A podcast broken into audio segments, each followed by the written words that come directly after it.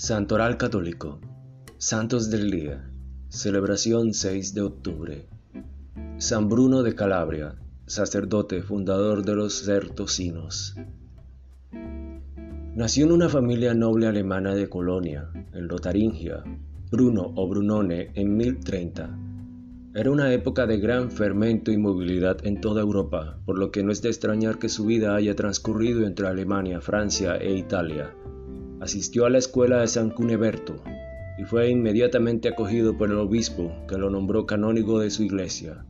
Luego se trasladó a Reims para estudiar y más tarde para enseñar.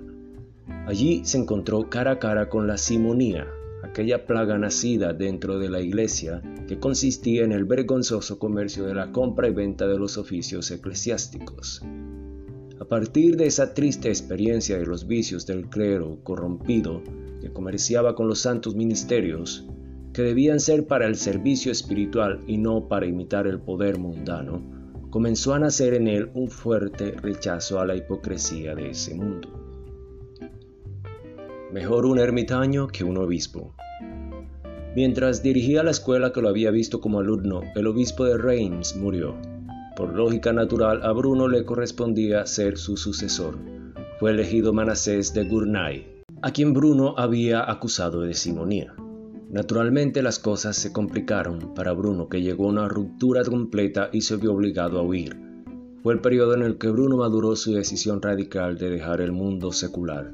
Durante un tiempo se puso bajo la dirección de San Roberto en la ermita de Molesme, pero luego comprendió que el Señor le llamaba a otro lugar, Junto con seis compañeros que compartían sus mismos ideales, se presentó al obispo de Grenoble, quien, confiando en su buena fama, les concedió unas tierras hostiles e inexploradas en Chartreuse, a una altitud de casi 1200 metros. Piedra y paja. Bruno en ese lugar aislado estaba feliz. Con sus compañeros comenzó la construcción de las chozas, todas de paja, en las que iban a vivir y la construcción de la iglesia, el único edificio de piedra, según los criterios de consagración de un lugar sagrado. Consagración que llegó en 1085. Aquí Bruno comenzó a pasar su vida en silencio, hablando solo en su corazón con Dios, a quien encontraba en la oración y el recogimiento, mientras que la vida comunitaria, aunque presente, se redujo al mínimo.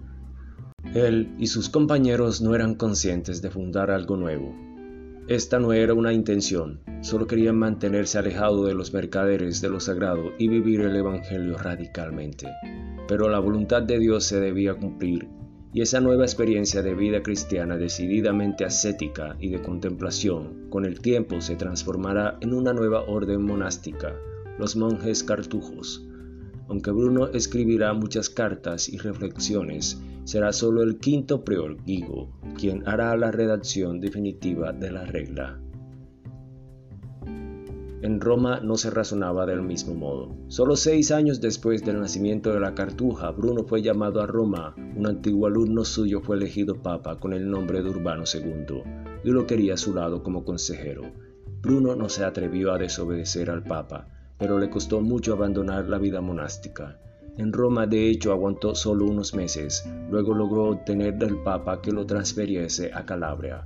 Urbano creía que podía elegirlo obispo de Regio, pero Bruno en cambio recibió providencialmente como regalo de un noble un bellísimo bosque en la localidad de Torre, donde comenzó a construir una nueva comunidad eremítica, exactamente donde hoy se encuentra la ciudad que en su honor se llama Sierra San Bruno. Pasó los últimos años de su vida allí, viviendo como siempre había querido, en una continua penitencia, caridad y oración contemplativa, hasta su muerte en 1101. El culto de San Bruno. Bruno fue oficialmente canonizado en 1623 por Gregorio XV, pero su culto ya había sido autorizado por León X en 1514 el 9 de octubre de 2011, Benedicto XVI, con ocasión de su peregrinación a la Cartuja de Sierra San Bruno, lo recordó así. El monje, dejándolo todo, por así decirlo, corre el riesgo de exponerse a la soledad y al silencio, para vivir solo de lo esencial. Y precisamente viviendo de lo esencial, encuentra también una profunda comunión con sus hermanos, con cada hombre.